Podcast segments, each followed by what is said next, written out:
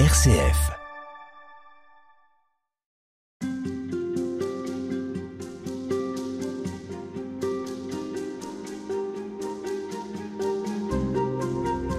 Certains râlent si la messe est trop longue, d'autres voudraient pouvoir y aller aussi en semaine, d'autres encore ont du mal à en comprendre tous les ressorts et finissent par abandonner. Quel que soit le point de vue, ce moment particulier suscite curiosité exigence. Il mérite en tout cas qu'on s'y arrête et c'est ce que nous faisons avec vous. Père Louis-Marie Chauvet, bonjour. Bonjour. Vous êtes professeur émérite à l'Institut catholique de Paris. Vous y avez enseigné la théologie des sacrements et la liturgie et vous venez de publier aux éditions Salvator un livre intitulé La messe, autrement dit Retour aux fondamentaux. C'est un livre dans lequel vous revenez sur les enjeux de la messe euh, pour le prêtre mais aussi pour les fidèles. Alors Oui. Père euh, Louis-Marie Chauvet, qu'est-ce que vous diriez à quelqu'un qui n'est pas allé à la messe depuis très longtemps? À côté de quoi il passe d'après vous? Eh bien, je lui dirais que euh, c'est bien d'y revenir, que c'est important, mais que c'est pas le but de la vie chrétienne. Je lui dirais que la messe n'est pas un point d'arrivée, mais c'est un point de passage en vue d'autre chose. C'est d'ailleurs ce que l'une des choses que je développe beaucoup dans, dans, dans, dans mon petit livre, qui n'a rien, ça n'a rien d'original de ce point de vue-là. Mais en effet, la, la messe, elle est là pour alimenter une vie qui soit elle-même, voilà, comme on dit à la messe, mais c'est la vie elle-même pour la gloire de Dieu et pour le salut du monde. Donc je lui dirai ça, euh, et après je pourrais lui ajouter, il faudrait peut-être, s'il n'est pas revenu depuis longtemps, qu'il ait quand même un accompagnateur ou une, accompagnatri- une accompagnatrice pour le, pour le réinitier, parce que quand même les choses ont bougé. Alors c'est intéressant que vous disiez que euh, finalement ça nécessite une, une initiation parce que peut-être qu'on passe à côté de beaucoup de moments de la messe, soit par habitude, soit parce qu'on ne s'est jamais véritablement arrêté sur les différents temps. D'après vous, euh, pourquoi est-ce que ça, ça suscite autant d'attentes de la part de ceux qui, qui y vont? Et parfois aussi de la crispation Euh, oui, il y a les deux, en effet. Il y a l'attente. Euh, l'attente parce que pour un certain nombre de personnes, euh, ça me réjouit. Euh, c'est important, c'est un moment source. Hein. Je disais que c'est pas c'est pas le but, c'est pas le, le point d'arrivée, c'est un point de passage, mais c'est un moment de ressourcement, bien sûr. Alors je m'arrête là-dessus. Est-ce que c'est malgré tout un incontournable, la messe? Elle n'est ni un point de départ, ni un point d'arrivée. Elle est un point de passage. Mais j'ajouterais, je qualifierais doublement ce point de passage comme à la fois obligeant et obligé. Je m'explique un tout petit peu. Obligeant au sens de l'obligeance, au sens du obligado portugais, c'est-à-dire au sens de l'action de grâce, car accueillir ce qui est en jeu dans la messe, à savoir la parole d'amour sauveur de la part de Dieu qui vient à notre rencontre jusqu'à nous toucher et jusqu'à nous rentrer dans le corps, si j'ose m'exprimer ainsi à travers la communion, cela effectivement nous oblige. Nous oblige à la reconnaissance qui se fait à la messe elle-même à travers le chant, la louange, mais qui doit déboucher évidemment sur autre chose qui est la vie elle-même, la vie éthique, hein, pour, euh, pour la gloire de Dieu et le salut du monde. Donc c'est en ce sens-là obligeant, et c'est obligé au sens où? Alors, il n'est pas besoin d'être chrétien pour être généreux. Il n'est pas besoin d'être chrétien pour euh, se donner sa vie pour une noble cause et, et euh, comment j'allais dire, s'oublier soi-même au pour que d'autres grandissent. Dieu merci, parce que ce serait encore plus terrible le monde. En revanche, ce qui fait la caractéristique du christianisme, c'est que cette générosité, qui je l'espère existe quand même, hein, euh, est, est mise en lien avec la générosité même de Dieu en Christ, c'est-à-dire elle est greffée sur lui, et en ce sens-là, pour que, je parle comme Saint Paul, pour que ce soit notre vie qui devienne comme un sacrifice spirituel à la gloire de Dieu, il faut qu'il soit, qu'elle soit greffée sur le Christ et la participation à la messe de ce point de vue devient un passage obligé en ce sens-là. Mhm. Obligé et, et joyeux aussi. Alors, ah, euh, le, le fait que ce soit obligé n'empêche pas que ce soit joyeux. J'espère bien. Alors ça, vraiment, une messe qui est triste ou nette, c'est pas la peine, puisque euh, la messe c'est l'Eucharistie. L'Eucharistie, ça veut dire action de grâce. Euh, on rend pas, on rend pas grâce avec une mine d'enterrement. Ah, Alors on le disait, euh, c'est aussi un sujet de crispation. Pourquoi? Oh, pour des tas de raisons. Et aujourd'hui, plus que quand j'étais enfant, hein, moi j'ai connu la période de, euh, comment j'allais dire, euh, où les choses allaient de soi, hein, et donc la réaction qui s'est produite après. Dans ma génération, j'ai 81 ans, donc euh, dans ma génération, euh, nous partions, si j'ose dire, de trop d'église, de trop de morale, de trop de doctrine, de trop de prière tout le temps, de trop de... Voilà. Et notre besoin, notre réaction, toute ma génération, il n'y a pas que moi, hein, et bien d'autres, hein, prêtres ou laïcs, ou laïcs ou prêtres, euh, avons éprouvé le besoin de... Voilà, Vatican II nous a offert cette chance d'ouvrir les fenêtres, comme disait Jean 23. Euh, nous ne nous sommes pas contentés d'ouvrir les fenêtres, nous avons ouvert les portes, nous avons même renversé les murs. La génération d'aujourd'hui est une génération qui vient au contraire de pas assez pas assez d'églises, pas assez de rites, pas assez de, de, de, prières, pas assez. D'où le besoin identitaire qu'on peut parfaitement comprendre de euh, justement de se redonner une identité en reconstruisant, sinon des murs, du moins des palissades. Hein. La question étant, pour moi, toujours euh, euh, comment ne pas oublier en reconstruisant cela, ce que je comprends parfaitement, comment ne pas oublier de pratiquer des ouvertures suffisamment nombreuses et, suffisamment importantes. Quoi. Hmm. Le, pas assez, c'est aussi un, vouloir plus, c'est-à-dire plus de sacré, plus d'encens, plus de silence, plus ah de respect aussi. Ça peut s'entendre pour euh, aussi Ça peut s'entendre. Il y a eu une enquête dans la Croix l'autre jour très intéressante, hein, vraiment moi qui m'a beaucoup intéressé dans laquelle, je crois, on dit à peu près les jeunes cathos, les jeunes prêtres et les jeunes cathos laïcs hein, sont plus tradis que leurs aînés, donc ils ont besoin, on comprend. en même temps, ils sont très généreux, mais ils ont besoin de davantage de, de points de repère. Mm-hmm. Et ça, je, ça, je le comprends. Euh, donc, euh, donc, il y a une demande qui est très forte, hein, une demande de sacré justement.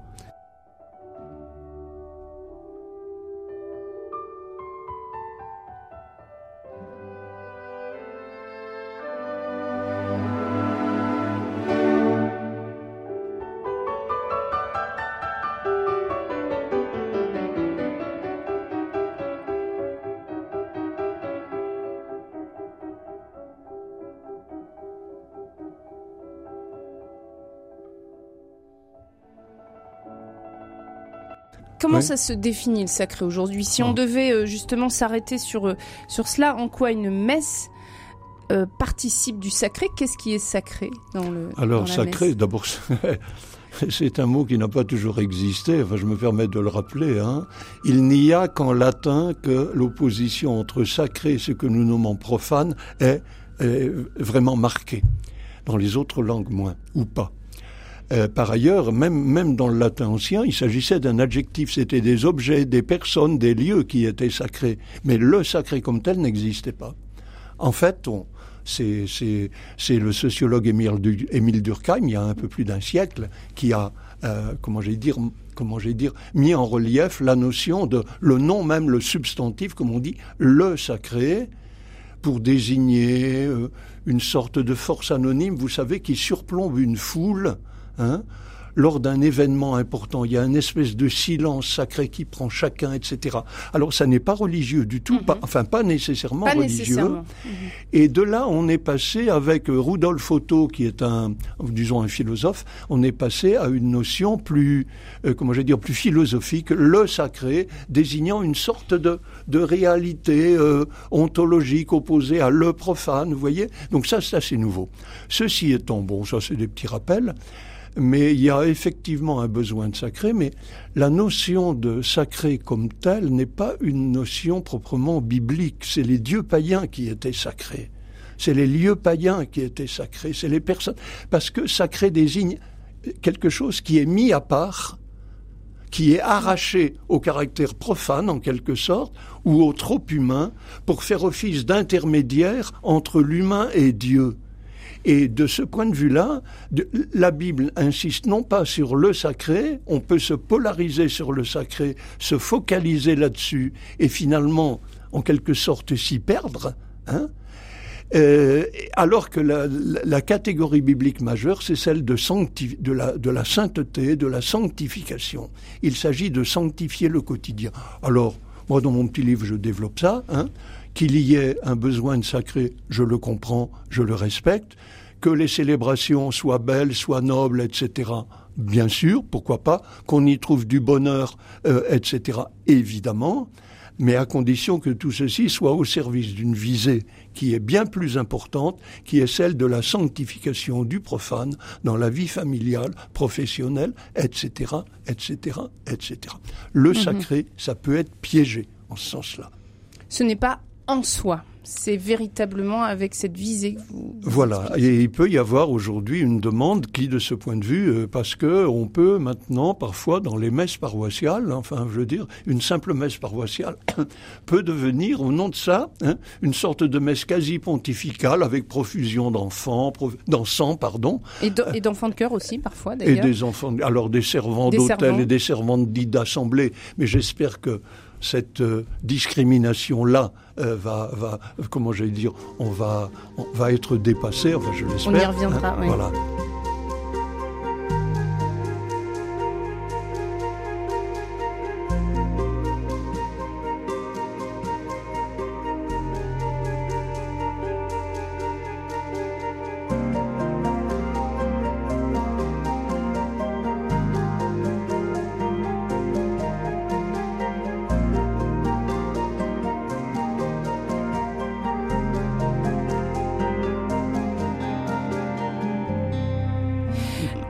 Sur euh, la participation des fidèles au cours de la messe, fidèles qui se rassemblent, fidèles autour du prêtre également, avec euh, des questions sur euh, ce qui est la cause et ce qui est la conséquence de ce rassemblement. Quelles sont les aspirations des fidèles aujourd'hui quand ils se retrouvent? Ils aspirent beaucoup à une célébration qui soit joyeuse, euh, qui soit aussi communautaire que possible. Enfin bref, je dirais une atmosphère porteuse. Alors elle peut devenir porteuse à travers des chants, de la musique, etc. On est d'ailleurs plus soucieux, à mon avis, c'est un peu un reproche que je ferai à, la tendance d'aujourd'hui. On est plus soucieux de la qualité de la musique, l'important étant que ça swing beaucoup et que ça, hein, que à la qualité des paroles, laquelle parfois, hein, dans certains chants, mériterait, à mon avis, euh, une réflexion un peu plus approfondie. Hein. Hmm. Voilà. Mais euh, le courant est là, et c'est vrai qu'on on peut participer à des messes qui sont aujourd'hui extrêmement joyeuses, extrêmement porteuses. Est-ce que la musique peut être un frein parfois à une intériorité? Oh, je, je ne pense pas. Enfin, trop de musique, oui. À mon avis, d'ailleurs, moi, je reproche gentiment, de manière extrêmement gentille parfois, à nos animateurs de mettre presque trop de chants. Et Dieu sait si j'aime chanter, hein, vraiment. Hmm. Mais ça, comme, si on ne pouvait pas avoir de temps, de temps mort. Il faut toujours mettre un chant lequel d'ailleurs, alors ce serait ça ma critique, n'est pas nécessairement en rapport avec le temps liturgique en question. Par exemple, on chante parfois pendant l'offertoire ce qu'on ne faisait pas il y a 20 ou 30 ans, ou de manière très exceptionnelle, avec un chant dont les paroles étaient vraiment adaptées. Et maintenant, on a l'impression qu'on est toujours obligé de, combler le temps. Sans doute y a-t-il une attente de ce côté-là, de la part de, de, beaucoup de gens, des jeunes, hein, que ça chante beaucoup. Mais c'est, en ce sens-là, ça peut être un obstacle.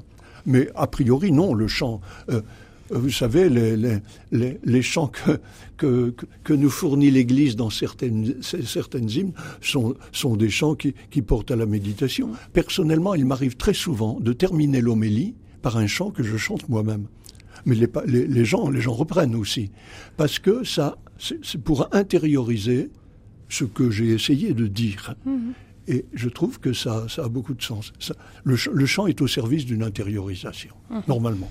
Alors si on parle de la participation, c'est parce que euh, vous vous arrêtez sur cette euh, phrase de Paul VI qui rappelle que les fidèles viennent pour une participation pleine, consciente et active. Qu'est-ce que cela peut bien vouloir dire? On, vient participer, prendre part? Ah ben, Bien sûr. C'est très important. C'est tout le Concile Vatican II sur la liturgie, la notion de participation. Avant, on assistait. la différence de langage est importante. Hein, on assistait, c'est-à-dire on était spectateur. Maintenant, on participe. Et participer, ça veut dire que l'on est acteur. Alors, quand on dit participation active, intelligente, etc., active, ça ne veut pas dire qu'on est tout le temps en train de chanter ou de faire quelque chose. Pas du tout. Intelligent, ça ne veut pas dire qu'on intellectualise tout ce qu'on dit. Quand, on, je chante gloire à Dieu au plus haut des cieux, je suis pas en train de penser à ce qu'est la gloire, à ce que le plus est le plus haut des cieux, etc. Je me laisse porter, etc., etc. Donc la, notion de participation est peut-être l'une des notions clés du Concile Vatican II concernant la liturgie. On ne fait plus que on ne fait plus seulement, on ne vient plus seulement assister. C'est la raison pour laquelle j'insiste dans mon livre, pour la première partie de la messe, pour dire que ce qu'on appelle ce rite d'ouverture hein, est en fait le lieu où se constitue l'assemblée comme acteur de la liturgie. Hein. La liturgie, c'est du théâtre d'une certaine manière. Hein. Il, y a, une scène, il y a des acteurs, il y a des rôles, il y a des objets comme au théâtre. Sauf que, et là ça change tout, les acteurs ou l'acteur principal, il est dans la nef, il est dans la salle. C'est le nous. La liturgie est toujours en nous. Nous te, nous te supplions, nous te demandons, nous te rendons grâce. Nous, nous, nous, nous. Et pas je. Mm-hmm. C'est pas le prêtre qui fait à la place de l'assemblée. Hein. J'insiste d'ailleurs beaucoup là-dessus. Il me semble que ça n'est pas encore assez compris.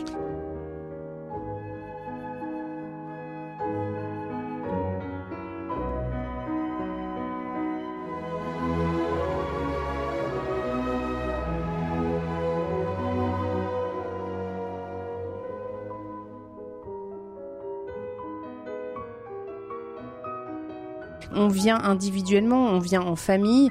Comment intégrer que on vient aussi en nous pour la communauté ensemble? Ben, Par quel geste, par exemple? On vient, oh, je ne sais pas, il y a, y a un seul geste horizontal parce que la plupart des, des gestes sont d'ordre vertical. On est tourné verticalement, même dans les églises qui sont plus enveloppantes, où déjà l'horizontalité est davantage manifestée. Mais il y a un seul geste horizontal qui est le geste de paix, le signe de paix. J'y reviendrai si vous voulez, c'est très important. Et euh, pour moi, c'est très important de, de, de, de rappeler que il y a une formule qui est devenue maintenant assez fréquente depuis, depuis une cinquantaine d'années. Un seul préside, tous célèbrent. Mmh. Nous célébrons. Moi, je la complète en disant un seul préside, c'est le prêtre, il le fait au nom du Christ par ordination. Mais c'est afin que tous célèbrent. C'est-à-dire, si c'est le Christ qui préside, comme le montre le prêtre et comme il comme il, comme il le rend effectif, eh bien, tous ceux qui sont membres du Christ, donc toute l'Assemblée, est nécessairement acteur et active par lui, avec lui et en lui. Un seul préside. Il le fait au nom du sacrement de l'ordination qu'il a reçu, mais c'est afin que tous célèbrent. D'où la notion de participation est vraiment une notion clé. On ne peut plus parler, et Dieu, on ne le fait guère maintenant, de simple assistance à la messe, hein, je le disais mm. tout à l'heure. Mm. On participe. Et j'ajoute, que dans la notion de participation, c'est pas simplement une participation intérieure que je fais moi-même, qui suis au dixième rang, en m'unissant à ce que lui, le prêtre, fait. C'est tous ensemble que nous faisons. Ce que le prêtre fait, nous le faisons. Alors bien sûr, on ne, le fait pas dans les gestes. Seul le prêtre prend le pain et le vin, devenu corps et du Christ, et les élèves par lui, avec lui, en lui. Mais c'est toute l'assemblée qui est active dans ce moment-là.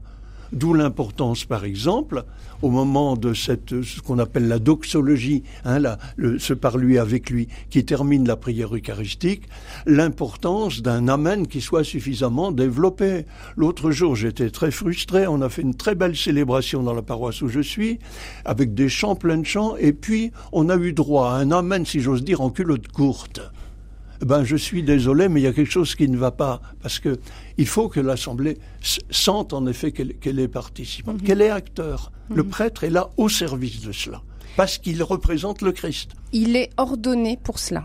Il n'est pas ordonné pour faire à la place de l'Assemblée, c'est pour rendre l'Assemblée active. Mhm. Parce qu'il est ordonné euh, pour, pour euh, une persona Christi, comme on dit. Hein voilà. Vous avez évoqué le rite. Quelle différence vous faites entre le rite et le sacrement? Ah ben le rite, il euh, y a des rites partout. Hein. Euh, c'est pas sacramental. Alors ça, euh, dire bonjour, tout à l'heure vous m'avez accueilli, je vous ai dit bonjour, je ne me suis pas demandé comment il faut faire. Ça c'est anthropologique, c'est-à-dire c'est un codage de comportement, ça, ça économise les énergies dans les ajustements de comportement que nous avons à faire tous les jours, selon qu'on connaît bien la personne, qu'on la connaît pas, que c'est un, un, supérieur ou un inférieur, etc. Donc du rite, il y en a partout. Alors il y a des rites qui sont plus développés, comme joyeux anniversaire. Donc on voit bien qu'il s'agit là encore d'un, comment j'allais dire, d'un, de quelque chose de, qui vient d'une tradition. Et euh, dans la, alors le, le, dans un sacrement, l'Eucharistie, mais pas seulement. Hein, euh, un sacrement est fait de rite, mais le rite n'est que la forme du sacrement. Le fond, c'est autre chose. Le fond, c'est la parole de Dieu. Je pourrais y venir hein, en tant que parole d'amour sauveur qui prend la forme du rite. Le rite est au niveau de la forme. Mais c'est important qu'il y ait mhm. du rite, bien sûr, parce qu'on sait quand ça commence, on sait quand ça s'arrête, et on n'est pas en train de se demander et qu'est-ce qu'il va y avoir après? Mhm. Alors, il y a un piège dans le rite, évidemment, hein, à savoir que c'est tellement codé et on sait tellement par cœur d'avance ce qui va se passer après qu'on peut le vivre non seulement par habitude mais de manière routinière. Vous diriez que parfois on banalise la messe? Oh, on le banalise tout le temps, hein, moi aussi, et vous aussi, je suppose. Non, mais bien sûr, hein, la, banalisation est une chose contre laquelle il faut, il faut sans cesse lutter. Mais en même temps, il faut pas aller dans l'autre excès où il faudrait être complètement à chaque moment, parce qu'alors là, il n'y a plus aucune jouissance. Vous voyez ce que je veux dire? Aucun, aucun bonheur. Mais la participation, comment j'ai dire, doit être intelligente, elle n'est pas intellectuelle. Mhm. On participe par le corps, on participe par les sens, par les cinq sens, à travers ce que je vois, à travers la musique que j'entends, à travers les vitraux, les statues, à travers l'odeur d'encens.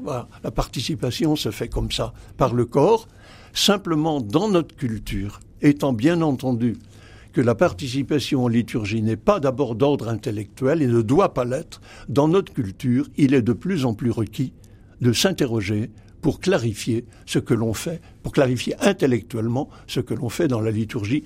C'est là exactement la visée de ce petit livre qui s'adresse à un public assez large, la messe autrement dit, c'est la visée que, que, j'ai essayé d'honorer dans ce petit livre.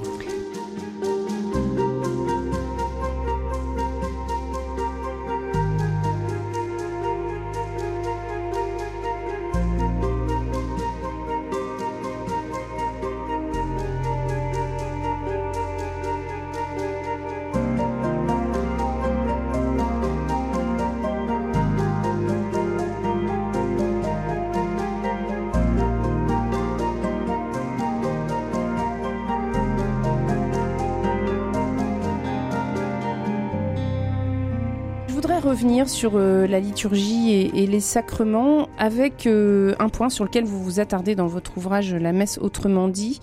Euh, c'est la pratique de l'Église qui fait loi pour la théologie et non l'inverse. C'est ce qu'on a retenu avec cette formule latine lex orendi, lex credendi. L'Église croit comme elle prie. Oui. Qu'est-ce que ça veut dire? Ah ben, ça veut dire quelque chose de très intéressant. C'est-à-dire, si on veut comprendre ce que c'est qu'un sacrement, il faut regarder comment l'Église les fait. Ah, quand on dit l'Église croit comme elle prie, dans la liturgie, hein, mm. officiellement, c'est pas la prière de chaque chrétien, évidemment. Donc il suffit de regarder, et qu'est-ce que je vois? Je vois qu'il n'y a pas un seul sacrement, et ceci depuis l'origine, baptême, confirmation, onction des malades, ou Eucharistie bien sûr, qui ne soit précédé d'abord d'une ou plusieurs lectures de la Bible comme parole de Dieu. Donc qu'il en soit ainsi depuis toujours veut nous dire que le sacrement ne peut pas être autre chose que le point d'aboutissement, de concentration, de focalisation, appelez ça comme on veut, de la parole qui est annoncée auparavant. Parole d'amour sauveur, j'aime bien cette expression parce que c'est ça qui est en jeu. C'est cette parole d'amour sauveur annoncée dans les lectures qui vient rejoindre l'enfant, le petit ou l'adulte, si c'est un baptême d'adulte, qui vient le rejoindre sur son corps à travers l'eau versée, ou bien alors quand c'est la messe, évidemment, dans son corps. Alors là, c'est, ça ne peut pas être plus fort. Qu'est-ce qu'on fait dans la communion eucharistique? Ben on rumine cette parole d'amour sauveur en tant qu'elle est devenue événement, événement, sacrement. Hein? Et c'est ça qui est donné à manger. Arrêtons-nous justement sur le sacrement de l'Eucharistie qui est suffisamment parfois difficile à comprendre, ou peut-être diriez-vous que nous l'avons intellectualisé. La présence réelle, qu'est-ce que ça veut dire, la présence réelle du Christ dans l'Eucharistie Qu'est-ce que ça veut dire? Ben, ça veut dire que le, d'abord le mot réel est toujours piégé hmm. ici parce qu'il semble s'opposer à présence irréelle. Or, il y a divers degrés de présence du Christ dans dans l'Église, c'est tout à fait évident. Vatican II les signale à travers le ministre, mais d'abord à travers la parole de Dieu. C'est le Christ. Vatican II nous dit ça. C'est le Christ qui parle à l'Église à travers les Écritures. Ah, c'est une forme de présence, de présence réelle, pas au sens de, de l'Eucharistie, parce que là, ça va être plus fort. Mais précisément, il y a ce fameux texte de Dei Verbum, la Constitution sur la liturgie numéro 21, je le connais par cœur tellement, je l'ai cité. L'Église a toujours vénéré, dit le texte, les divines écritures, comme elle l'a toujours fait aussi pour le corps lui-même du Seigneur elle qui ne cesse, surtout dans la liturgie, de prendre le pain de vie sur la table aussi bien de la parole de Dieu que du corps du Christ pour l'offrir aux fidèles. Ben, je demande aux auditeurs de, de, de réaliser ça. L'Église a toujours vénéré les divines écritures comme elle l'a toujours fait aussi pour le corps lui-même du Seigneur, elle qui ne cesse de prendre le pain de vie sur la table aussi bien de la parole de Dieu que du corps du Christ pour l'offrir il y a une présence dans les deux cas. Elle n'est pas de même intensité, ne serait-ce que à travers l'expression pronominale, le corps lui-même, on voit bien. Et puis là, le verbe qui est employé, c'est le verbe vénérer. Alors l'Église vénère l'écriture comme elle vénère les icônes, c'est le, le, le, le, terme, approprié. En revanche, pour l'Eucharistie, on ira plus loin que vénérer, on emploiera le terme adorer ce qui est plus fort, parce que adorer, l'adoration ne s'adresse qu'à Dieu seul, ce qui veut dire qu'il y a là une forme de présence réelle du Christ, de présence véritable du Christ. Je préférerais véritable à réel d'ailleurs, qui est plus forte que dans les Écritures. Mais on va de l'un à l'autre. Et la difficulté, c'est de ne pas couper la présence du Christ dans l'Eucharistie de sa présence déjà dans l'Assemblée et dans la parole de Dieu. Il faut toujours observer cette dynamique. Si on perd cette dynamique, on a affaire à un bon Dieu qui descend brusquement du ciel. Je suis désolé, mais c'est pas ça. C'est ce qui vous gêne quand on dit que l'Eucharistie est le sommet de la messe. Mais elle est bien le sommet de la messe, euh, puisque vous avez cité le lex orandi, lex credendi, mm. l'Église croit comme elle. On voit bien, il y a une dynamique. Jamais on ne met la seconde table avant la première. C'est-à-dire qu'il y a une gradation qui nous montre que la parole de Dieu est en demande de sacrement. L'un amène à l'autre. Oui, l'un mène à l'autre. C'est la même table, c'est ça Oui, parce qu'il faut comprendre que la parole, du point de vue biblique, est, d'autant plus parole qu'elle devient événement. Regardez, quand j'ai lu l'Évangile, moi je lève le livre. Hein, et je le donne à vénérer à, l'Assemblée en chantant comme tout le monde, acclamons la parole de Dieu. Et les gens ne, répondent pas louange à toi, au beau bouquin. Il est pourtant magnifique. Il chante louange à toi, Seigneur, Jésus. Mais comment peut-on dire parole de Dieu, c'est Jésus? Ben, Parce que la parole est d'autant plus parole qu'elle est événement. Eh bien, c'est ça qui se passe dans l'Eucharistie. On va de la table de la parole à la table de l'Eucharistie où ce qui est annoncé dans la parole devient événement pour chacun. Tellement événement que c'est à manger. Enfin, la communion eucharistique, c'est fantastique, c'est du point de vue anthropologique indépassable. Quand on reçoit le corps du Christ, est-ce qu'on peut imaginer ça? Oui. Ça nous dépasse. Ah ben de toute façon, il faut renoncer aux représentations. Mais ça c'est clair. Oh ben ça c'est clair, il y a longtemps que j'ai renoncé aux représentations. Elles sont inévitables, hein, parce qu'il faut un sujet, un verbe et un objet, un complément d'objet. Hein. Dieu donne sa grâce. Bon, donc je vais me représenter la grâce comme un objet, puisque c'est un complément d'objet direct. Mais en fait, il faut le défaire tout de suite. Donc les représentations sont inévitables. Se représenter Dieu, même lorsqu'il s'agit d'un Dieu simple, comme dans l'islam, se représenter Dieu est toujours inadéquat. Hein, Saint Thomas nous disait, de Dieu nous ne savons qu'une seule chose, à savoir ce qu'il n'est pas et la relation que tout le reste entretient avec lui.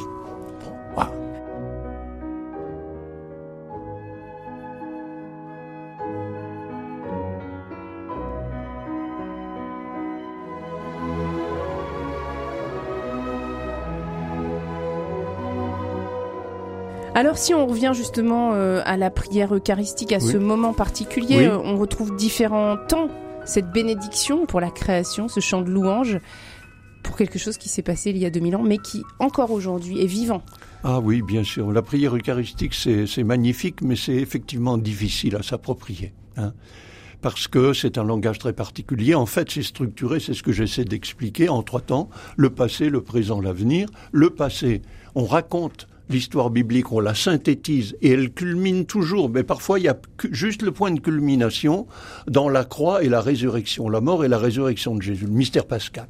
Voilà. Donc ça, c'est ça, désigne le don de Dieu dans ultimement dans le ce qu'on appelle le corps historique né de Marie, mort sur la croix, ressuscité de Jésus.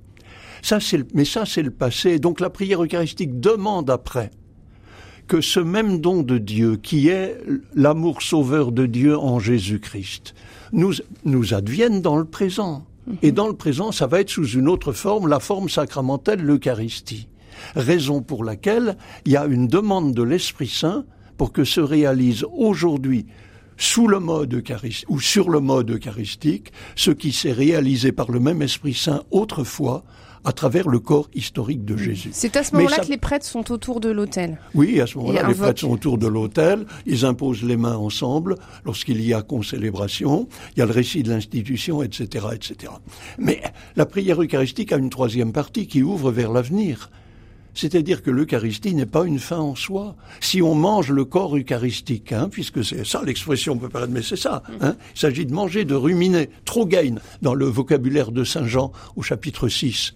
Eh bien, si on mange le corps du Christ, c'est en vue de devenir nous-mêmes son corps ecclésial. C'est la troisième partie, elle nous tourne vers l'avenir. Vous voyez, vous avez le passé historique, le présent sacramentel en vue de. Et du coup, ce en vue d'eux, il s'agit de devenir nous-mêmes corps ecclésial. Vous savez, hein, dans la théologie la plus classique, la grande théologie de saint Thomas d'Aquin, eh bien, on souligne constamment que la grâce ultime, la grâce finale, la visée donc de l'Eucharistie, c'est finalement la charité, ou pour le dire à la manière de saint Paul, c'est le corps ecclésial. Saint Bonaventure, un, contemporain de Thomas d'Aquin, donc franciscain lui, hein, disait ça. Par la communion, c'est moins nous qui nous approprions le corps eucharistique du Christ que nous qui sommes projetés proieci amour. Nous sommes projetés dans son corps mystique. Et son corps mystique, au XIIIe siècle, Bonaventure, c'était le corps ecclésial. Vous voyez, la finalité, elle est là. La finalité, c'est la, la finalité, c'est devenir corps ecclésial avec toutes les implications éthiques que ça a. Hein. Voilà, supporter l'autre, qui, n'est pas de la même sensibilité liturgique, euh, continuer à, honorer la place de la dame pour les fleurs parce que c'est très important. c'est les choses paroissiales de la vie de tous les jours, tout simplement. Puis en dehors de l'Église, évidemment, la famille, la profession, etc. C'est en ce sens que vous dites que ce n'est pas une, commémoration, que ce n'est pas simplement un moment où on se rassemble pour dire plus jamais ça, plus jamais ce moment difficile pour le Christ, mais vraiment, c'est aussi pour nous maintenant et pour l'avenir. Ah bah oui, le mémorial, on parle de mémoire. Hein. L'Eucharistie, c'est un faire-mémoire. Faisant ici mémoire. Voilà, qu'est-ce que c'est? C'est un faire-mémoire. Alors faire mémoire, on sait très bien ce que c'est avec les multiples journées de commémoration, et tout le monde a compris que faire mémoire de manière vive, eh bien c'est actualiser le passé pour un plus jamais ça. On fait mémoire de la Shoah, pour que ça n'existe plus. On fait mémoire de l'abolition de l'esclavage pour qu'il n'y ait plus d'esclavage. On peut continuer. Mais en quoi l'Eucharistie n'est pas que cela Elle, est, au-delà de ça. Elle est fondamentalement cela. Elle, elle, est mémoire à condition de ne pas oublier que cette mémoire est une mémoire d'avenir. Faire mémoire au sens où je viens de le rappeler pour la Shoah ou mm-hmm. l'esclavage ou des choses comme ça, ça fait bouger le présent. Mais c'est ça la, mémoire, la, mémoire eucharistique, ça n'a jamais été autre chose. Hein et, et, ça ouvre un avenir puisque ça fait bouger le présent. Dans, dans la paroisse, il y a pas mal de personnes d'origine portugaise. La paroisse où je suis, euh, c'est sûr que pour elles, faire mémoire de leur, passé qui a été difficile, ils sont venus en France, ils ont connu l'immigration, etc., etc. C'est pour que leurs enfants vivent mieux qu'eux et ils y réussissent. Et c'est c'est-à-dire ça ouvre un avenir. Ben moi, je comprends la mémoire comme ça, la mémoire eucharistique.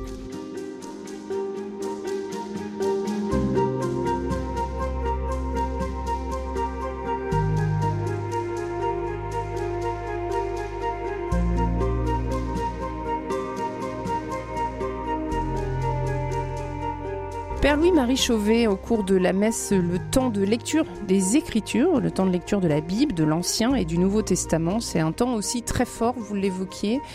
Euh, on vénère les Écritures, on adore le Christ. Comment est-ce que on peut prendre ce temps pour les Écritures et leur donner une, une place dans la liturgie qui soit celle que vous évoquiez, c'est-à-dire une des premières places? Ah oui, dans, donc euh, à la messe le dimanche, hein, il y a, enfin sur semaine aussi, mais le dimanche il y a trois lectures, tout le monde le sait, hein, euh, dont une le plus souvent de l'Ancien Testament, pas toujours. Hein. Ce qui donne la couleur du dimanche, c'est quand même d'abord l'Évangile, en fonction de, duquel est choisie la première lecture euh, tirée quand elle est tirée de l'Ancien Testament. Saint Paul est une lecture semi-continue, c'est-à-dire on est dans la, la, dans la lettre aux Corinthiens, par exemple, donc très bien. Donc c'est ça qui est donné à lire. Alors ça c'est hyper traditionnel, hein, je le disais, pas de sacrement sans, sans, sans lecture, de plusieurs lectures de l'écriture comme parole de Dieu, car il s'agit qu'elle advienne comme parole de Dieu, et c'est ça qui est difficile. Alors, en quoi cette lecture n'est pas la lecture euh, d'un livre d'un grand saint, par exemple, ou n'est ben pas oui. la lecture d'un père de l'Église, c'est la lecture de la Bible. En quoi est-ce que c'est différent? Eh ben voilà. Alors, il s'agit de, de, faire advenir l'écriture comme parole de Dieu. Alors, elle est parole de... Vatican II nous dit, Dei Verbum, hein, l'écriture est parole de... est je, je cite, hein, en tant que mise par écrit. Mais en tant que mise par écrit, le problème c'est qu'il faut qu'elle devienne parole de Dieu, non pas seulement en tant que mise par écrit, mais dans la vie des gens. Donc il faut qu'elle devienne un événement. Et pour ça, euh, qu'elle devienne parole, c'est pas c'est pas si évident. Il s'agit au fond de faire en sorte que le discours que nous entendons à travers les lectures soit reçu comme quelque chose qui vient nous toucher. Alors, je dis pas toucher au sens de touchant. Vous voyez, c'est pas. On n'est pas dans l'émotion, c'est ça que vous voulez Alors, dire si, il y a place pour l'émotion, mais comment j'ai dit, la vérité de la foi ne se mesure pas à l'aune du re ressenti euh, psychologique ou émotionnel. Justement, c'est un piège aujourd'hui hein, pour un certain nombre de gens, à mon avis, qui confondent la vérité de la foi avec le degré d'émotionnalité. Ben, ça, on s'en guérit. Hein. voilà. Donc il faut qu'il y ait cette relation vivante, c'est-à-dire que ce qui est lu ou bien m'interpelle, me demande de me bouger, ou bien me fait tellement plaisir que j'ai envie de rendre grâce, ou bien m'ouvre un chemin que je n'avais pas soupçonné. À ce moment-là, elle devient parole, c'est-à-dire à travers le discours, ce que Dieu me dit m'est vraiment adressé, et ça devient parole vivante. Euh, donc événement dans ma vie, c'est toujours la même chose. Cela hein veut dire que c'est aussi notre écoute qui est différente. Oh ben bien sûr, c'est évident que je ne lis pas l'écriture comme la lisait saint Thomas d'Aquin, qui la lisait de manière sûrement plus intelligente que moi, mais au XIIIe siècle, lequel ne la lisait pas comme l'a lu saint Augustin au IVe, Ve siècle. Et c'est pas une question d'intelligence, c'est une question culturelle.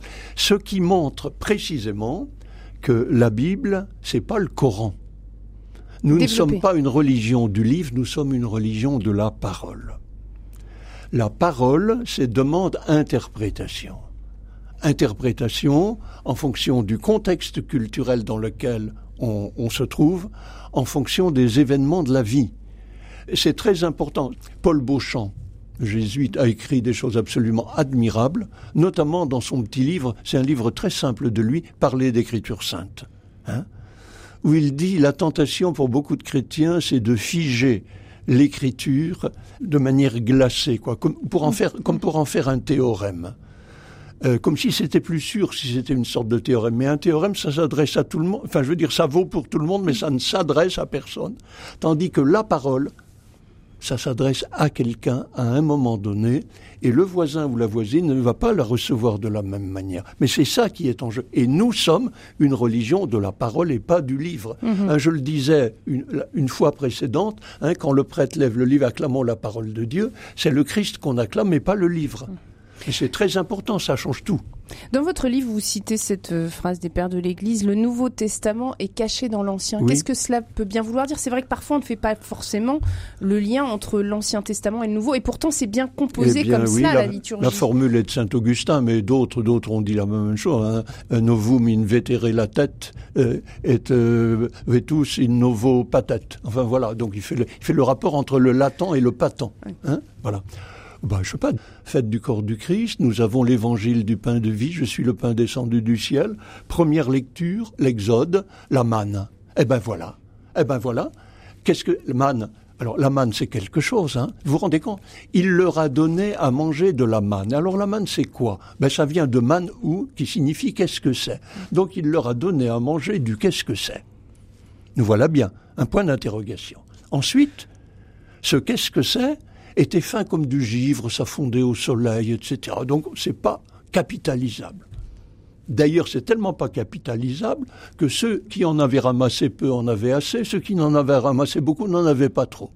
Mais la tentation, c'était de vouloir en faire provision pour l'avenir. Et eh ben là, tout pourrit, les vers infectent tout, ce qui veut dire qu'en effet, ce pain du ciel, qui désigne d'abord la parole de Dieu, il t'a donné à manger la manne pour que tu te souviennes que ce n'est pas seulement de pain que l'homme doit vivre, mais de tout ce qui sort de la bouche de Dieu. Réponse de Jésus à la première tentation au désert.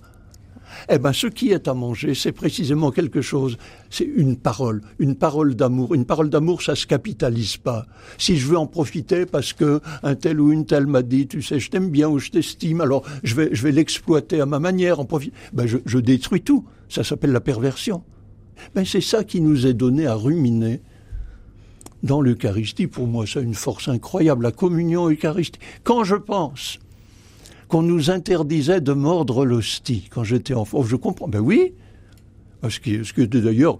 Ce qui aujourd'hui n'est plus le cas. Ben, ben, bien sûr, heureusement qu'on ne le fait pas, parce que à ce moment-là, ça veut dire qu'on imagine la présence réelle comme étant une présence physique, mais qui serait simplement cachée. Il ne s'agit pas de ça, il s'agit d'une présence sacramentelle. Ça n'a rien à voir. Mm. Bon, réel, mais réel, ça ne veut pas dire symbolique au sens vague du terme. C'est une présence véritable. Mais c'est d'ordre sacramentel et c'est pas d'ordre physique, même physique caché.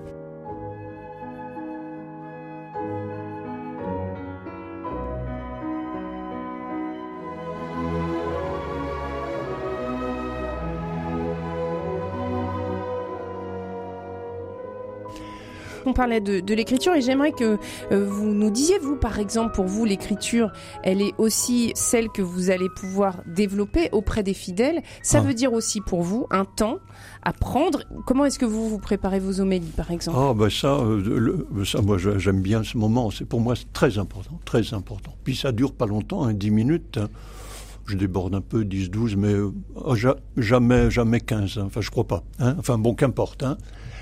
D'abord, l'homélie n'est pas un cours de théologie, c'est pas un mini cours de théologie, ce qui n'interdit pas, ce qui requiert pourtant que théologiquement on soit bien au clair et qu'on dise pas de bêtises, et c'est encore moins un cours de morale ou un, discours moralisateur. Surtout pas ça. Ça c'est voilà. Donc il s'agit en effet de faire advenir autant que possible l'écriture qu'on vient d'entendre comme parole pour ceux qui écoutent Étant entendu, moi je le redis sans cesse, ce que je vous dis là maintenant, mes chers frères et sœurs, ça me revient en boomerang. Donc faites ce que je dis, mais mieux que ce que je fais. Mais oui, non, mais une, une bonne homélie doit être très bonne théologiquement, mais la théologie, on ne doit pas la voir la théologie au sens technique du terme. Alors comment est-ce que vous, vous la, préparez cette homélie? Est-ce que vous suivez les conseils du pape François qui s'est permis dans son exhortation Non, non, mais ce qu'il dit, moi j'ai beaucoup aimé ce qu'il a dit. Alors pas, j'ai pas, pas de problème. Moi je prends, je passe une petite matinée à ça. Voilà, je lis les textes, je prends le temps de les méditer, et puis après ça vient tout seul. Enfin pour moi ça vient tout mhm. seul. mais c'est ce qu'il propose d'ailleurs, hein. c'est vraiment de méditer, et de, ah, oui, oui, l'accueillir déjà C'est vraiment une parole dans laquelle je. Ah bah si, si le, le prêtre et peut-être un jour les laïcs, hein, qui, qui fait l'homélie, ne se sent pas engagé lui-même dans sa parole, alors c'est pas la peine.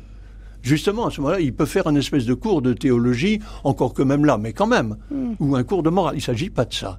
Donc, du coup, c'est euh, l'humble actualisation de ce que moi j'entends dans, comme, dans cette écriture comme parole d'amour sauveur de Dieu que je transmets à mes frères et sœurs chrétiens, car ce sont vraiment des frères et sœurs auxquels je transmets ça en espérant que peut-être pour eux ça pourra l'alimenter. C'est mhm. tout simple.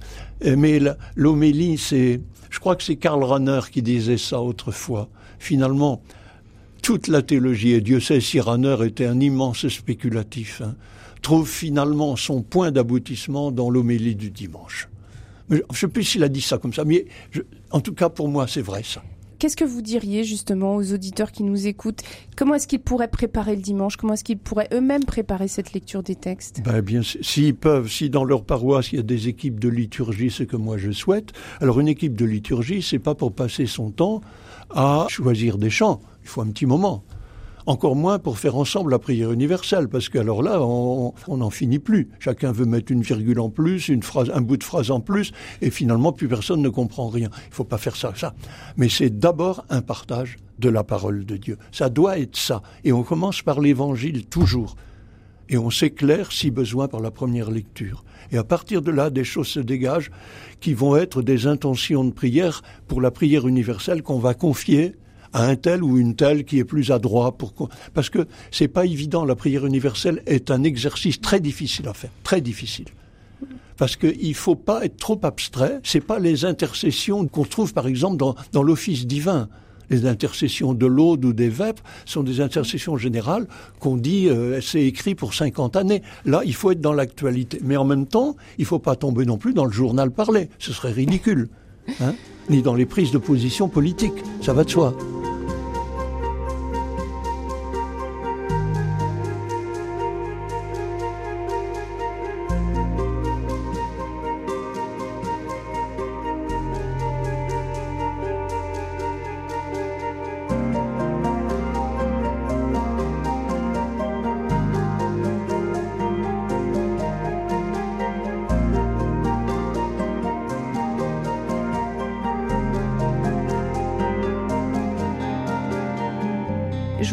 S'arrête sur euh, les rites de la communion, oui. euh, parce qu'ils nous disent aussi euh, quelque chose de notre lien au Christ, Oui. de notre lien à Dieu et de ce que l'on vient chercher au cours de la messe. Comment est-ce que finalement vous, vous caractériseriez ces gestes? Pourquoi est-ce qu'ils sont fondamentaux justement? Oui. D'abord, la communion, c'est, comment je vais dire, la finalité de l'Eucharistie. Hein voilà, donc il faut, il faut de, l'Eucharistie comme telle. Parce qu'il y a le cœur de, de, de la prière eucharistique qui est le récit de l'institution. En tant qu'il est encadré par deux prières qu'on appelle les épiclèses, l'Esprit Saint. C'est pas le récit tout seul, c'est voilà. Ce que vous Et appelez le, récit, le récit de l'institution, c'est au moment la, où la le veille prêtre de sa passion, Jésus Voilà. prit le pain, etc. Donc ça, c'est le cœur. Il y a, euh, comment j'allais dire, un premier sommet qui est le mémorial, faisant ici mémoire. L'Eucharistie, c'est la mémoire. Et un deuxième sommet qui est magnifique, qui est le par lui, avec lui, en lui, quand le prêtre élève le pain et le vin. Donc, ce qu'il élève, c'est le pain et le vin comme fruit de la création, devenu sang du Christ, et que, et l'assemblée chante de manière vibrante, Amen, Amen, gloire et louange à notre Dieu, et on est debout. D'ailleurs, on l'est aussi au moment de l'anamnèse. Je ne comprends pas qu'on chante l'anamnèse à genoux. Enfin, l'anamnèse, c'est gloire à toi qui étais mort, gloire à toi qui est vivant. Et il n'y a pas besoin de dire qu'il est présent, puisqu'on l'acclame comme vivant. Ça va de soi. C'est l'acclamation elle-même, c'est c'est tout le mémorial. Donc ça, une prière eucharistique, hein, je le rappelle, c'est d'abord une prière d'acclamation, et non pas d'abord, même si elle l'est indirectement aussi, une prière d'adoration, prière d'acclamation. hein. Jamais l'Église ne m'apparaît autant comme Église que dans le moment où l'Assemblée debout chante à tue-tête à en faire vibrer les voûtes de l'Église, gloire à toi qui est... C'est ça. Au milieu de ce monde et en faveur de ce monde, nous attestons avec tripes et âmes que il est vivant, que Dieu nous aime, qu'il aime ce monde en dépit de tout, etc., etc., et que tous celles et ceux qui donnent leur vie comme lui l'a fait, ils sont sur le chemin de Dieu. C'est magnifique. Bon, mais ça, c'est déjà beaucoup. Mais tout ça est en vue, évidemment, c'est la finalité de la communion. Et donc, pardon, je reviens à votre, Alors, à votre au question. geste de la communion. Oui. Ce qu'il faut bien comprendre dans la communion, c'est le rapport entre le geste de paix et le geste de communion lui-même. Le geste de paix, c'est un geste horizontal où on se tourne les uns vers les autres, mais on le fait dans la charité du Christ. Ce qui veut dire que on me demande pas à ce moment-là de faire un signe, un simple signe d'amitié à mon voisin et à ma voisine. Pourquoi je lui manifesterai de l'amitié si je ne la connais pas, cette personne, ou bien si j'ai eu quelque froid avec elle qui fait que voilà, etc. hein. en revanche, je veux, bien, je veux bien lui donner la paix, la paix du Christ, car c'est pas seulement hein, le signe de paix que je transmets, c'est la paix du Christ que je transmets à travers mon signe. Ce n'est pas ma paix que je donne à l'autre. Non, c'est la paix du Christ. C'est très important. Est-ce qu'on peut refuser la paix de Christ? Est-ce qu'il est possible de refuser ce geste? Quel sens ça aurait alors? C'est hélas arrivé, mais dans ce cas-là, la personne qui refuse doit ne pas communier. Ah ça, alors évidemment, ce serait dans une contradiction totale. Car on ne peut pas prétendre communier, être en, eh, communier au corps eucharistique du Christ si on n'est pas en communion avec ses frères et sœurs. C'est ce que manifeste le geste de paix. Et le geste de paix aujourd'hui, à cause du Covid, donc n'est plus un contact physique la plupart du temps, c'est devenu un contact visuel avec le sourire. Et finalement, contrairement à ce qu'on aurait pu penser, enfin contrairement à ce que moi j'ai pensé, finalement c'est peut-être mieux ainsi. Je trouve que c'est peut-être plus, parlant. oui. en tout cas pour ce qui me concerne, après avoir dit que la paix du Seigneur soit, je m'avance toujours devant l'autel. Voilà pour dire à mes frères et sœurs, dans la charité du Christ, donnez-vous la paix. Mais c'est dans la charité du Christ. C'est pas simplement un geste d'amitié. Bien. Alors, il y a ce Alors ce geste, il n'est pas toujours proposé. Parfois, il n'est pas proposé. On devrait le proposer. C'est pour la raison que je vais développer, c'est que le geste de communion fait pendant au geste de paix. Là, dans la communion, on n'est pas simplement tourné d'abord vers les autres au nom du Christ, on est tourné vers le Christ. C'est lui que l'on reçoit, c'est pas les autres, c'est pas l'Église que je reçois dans l'Eucharistie. C'est le Christ ressuscité, marqué des plaies de sa mort. Donc l'amour sauveur de Dieu. Mais ça, je ne peux le, comment j'ai dire, je ne peux accueillir c'est ce, ce, corps du Christ que si je suis, comme le rappelle le geste de paix, en communion avec mes frères. Je rappelle mhm. ça tout le temps. Vous voyez, la messe, c'est pas quelque chose d'individuel, c'est quelque chose de communautaire. C'est le nous qui est prioritaire. L'acteur, c'est l'assemblée pris comme tel.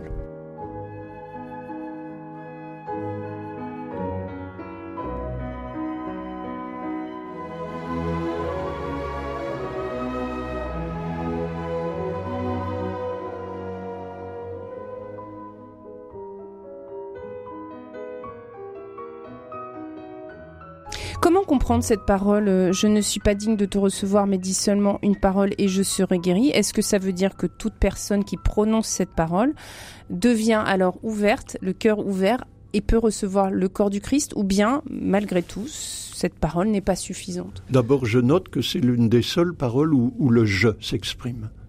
Mais cette exception confirme la règle parce que ce je, c'est une citation la citation du centurion. Donc il n'y a pas de problème. Tout comme le je crois en Dieu, parce que ça, ça vient du baptême, et que au baptême, on est tenu de. Puis il y a la troisième exception qui est le je confesse à Dieu, parce que ça vient d'une prière privée du, du prêtre au Moyen Âge. C'est tout. Donc à chaque fois. Mais autrement, tout est en nous.